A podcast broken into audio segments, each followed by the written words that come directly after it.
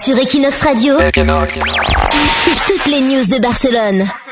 La consommation de bière a augmenté l'année dernière en Espagne. Chaque Espagnol a consommé en moyenne plus de 47 litres de bière. C'est 3% de plus qu'en 2014. 64% des Espagnols affirment qu'ils consomment dans les bars. Les spécialistes expliquent cette augmentation par la meilleure disposition des Espagnols pour leur vie sociale, mais aussi le climat plus favorable que d'habitude et le record de touristes.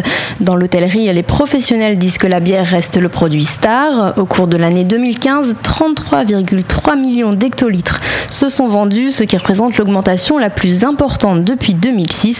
La bière reste la boisson alcoolisée générant le meilleur impact économique. Elle permet aussi de générer des milliers d'emplois. On n'y pense pas assez. Et oui, la bière. Quand vous dites-vous, quand vous buvez une bière le, le samedi soir, vous générez des emplois. Voilà, on lutte beau, ça. contre la crise. Voilà, on lutte contre la crise. Merci Cham. Sur Equinox Radio, c'est toutes les news de Barcelone.